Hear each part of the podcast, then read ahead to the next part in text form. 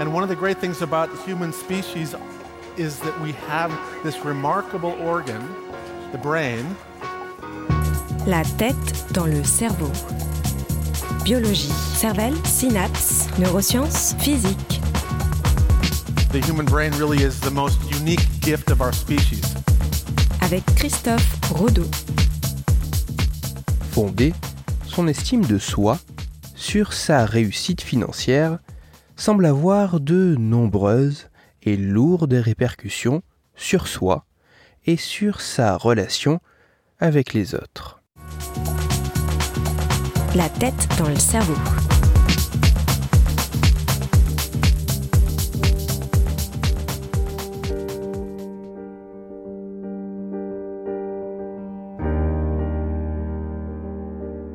L'estime de soi peut se définir comme l'évaluation subjective que fait un individu de sa propre valeur.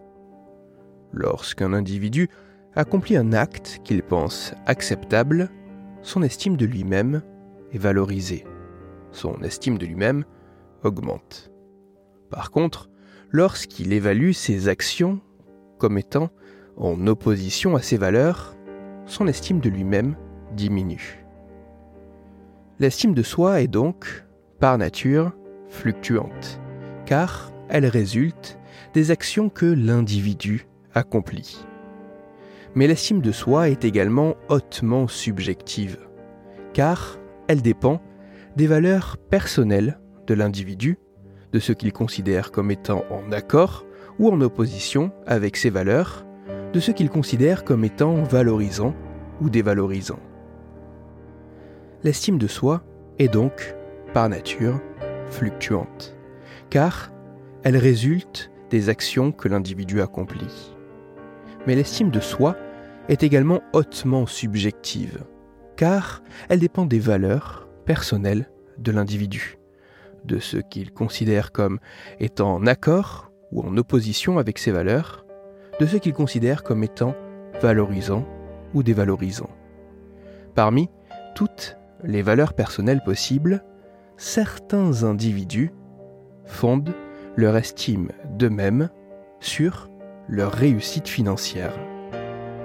Mais faire cela, bâtir son estime de soi sur sa réussite financière, a-t-il un impact sur soi et les autres?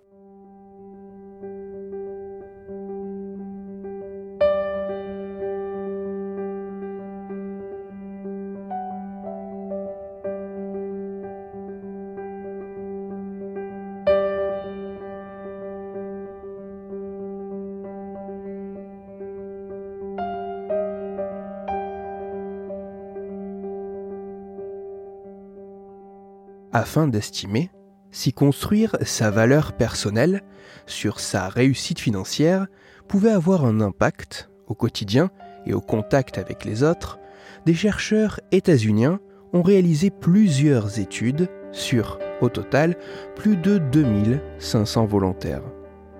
Bien que chacune de ces expériences présentait des spécificités, dans les grandes lignes, elles consistaient toutes à soumettre les participants à la même tâche. Les volontaires devaient tous répondre à des questionnaires qui les concernaient directement. Ces questions permettaient aux scientifiques d'évaluer, notamment, à quel point l'estime des participants dépendait de l'argent qu'ils gagnaient.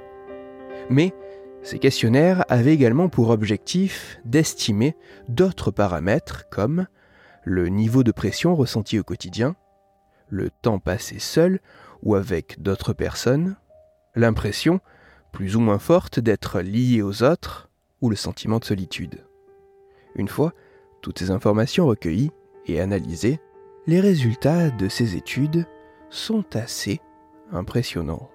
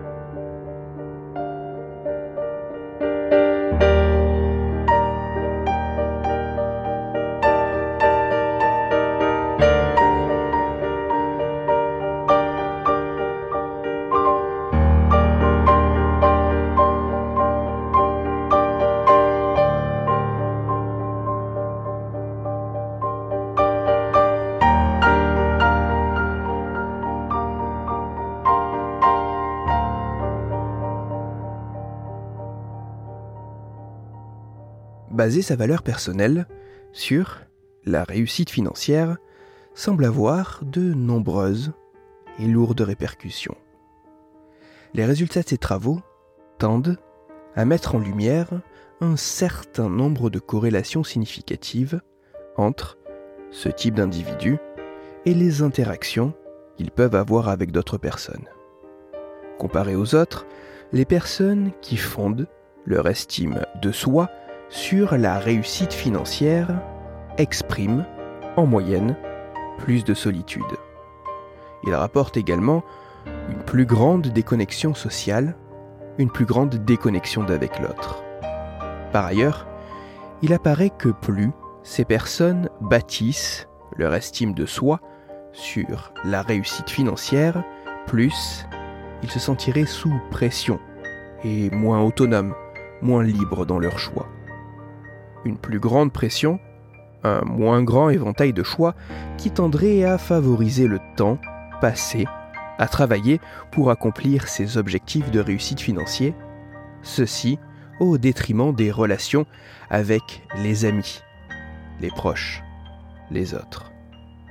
Avec ces seuls résultats de corrélation, difficile de dire si ce sont les individus solitaires, qui ont plus tendance à bâtir leur estime d'eux-mêmes sur la réussite financière, si c'est rigoureusement l'inverse, un peu des deux, ou si tout ceci dépendrait d'un autre facteur influençant à la fois la déconnexion sociale et le fait de baser sa valeur personnelle sur la réussite financière.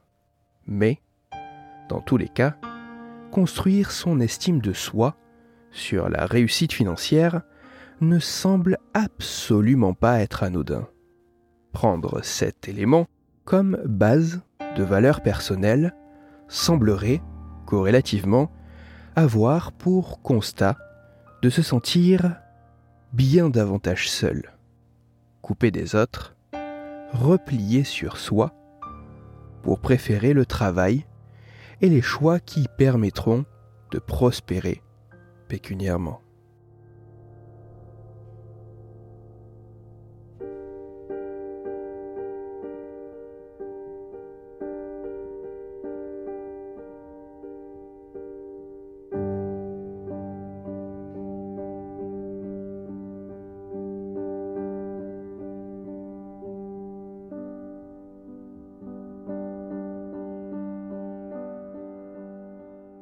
L'estime de soi est une construction complexe, à la fois fluctuante et personnelle.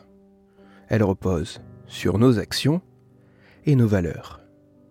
Lorsque cette estime de soi se base, se nourrit de notre capacité à réussir financièrement, cela aurait de nombreuses et importantes répercussions, mettant de la distance entre nous et les autres, poussant à adopter des comportements de repli et de distanciation sociale. Nécessité, finalité, plus que de ne pas faire le bonheur, dans certaines circonstances, l'argent pourrait également être esselant.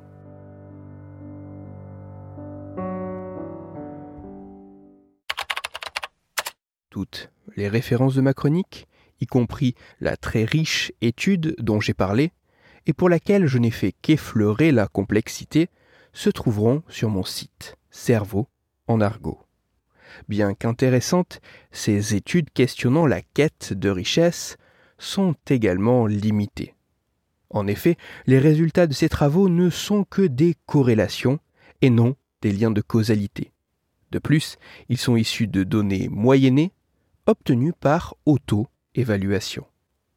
Pour apporter davantage de poids à ces conclusions, il faudra que d'autres chercheurs, dans d'autres laboratoires, soient à même de reproduire de tels résultats sur d'autres types de populations, de cultures différentes, tout en allant plus loin. Pour approfondir la chronique d'aujourd'hui, je vous renvoie vers un article en anglais disponible gratuitement sur Internet qui revient sur ces travaux et leurs résultats.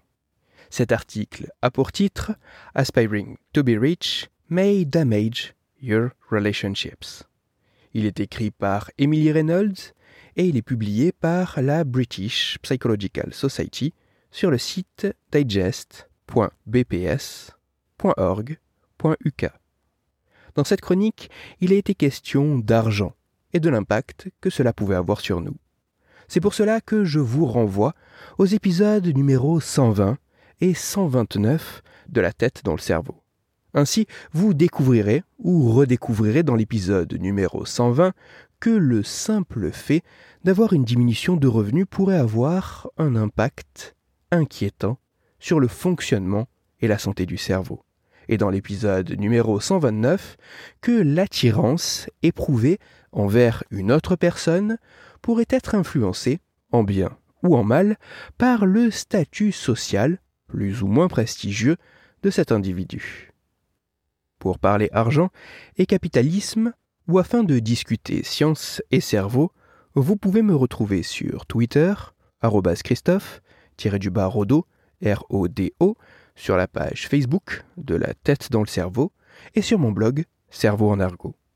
Si vous avez des questions ou des sujets dont vous voudriez que je parle, ou simplement des retours à me partager, n'hésitez pas à me le faire savoir directement sur mon compte Twitter, sur la page Facebook ou par mail à l'adresse la tête dans le cerveau gmail.com. Toutes mes chroniques, y compris celles-ci, sont disponibles en réécoute sur mon podcast La tête dans le cerveau, à retrouver sur SoundCloud, Deezer, Spotify, Google Podcast, iTunes Apple Podcast et toutes les autres plateformes de podcast. Christophe Rodeau. La tête dans le cerveau.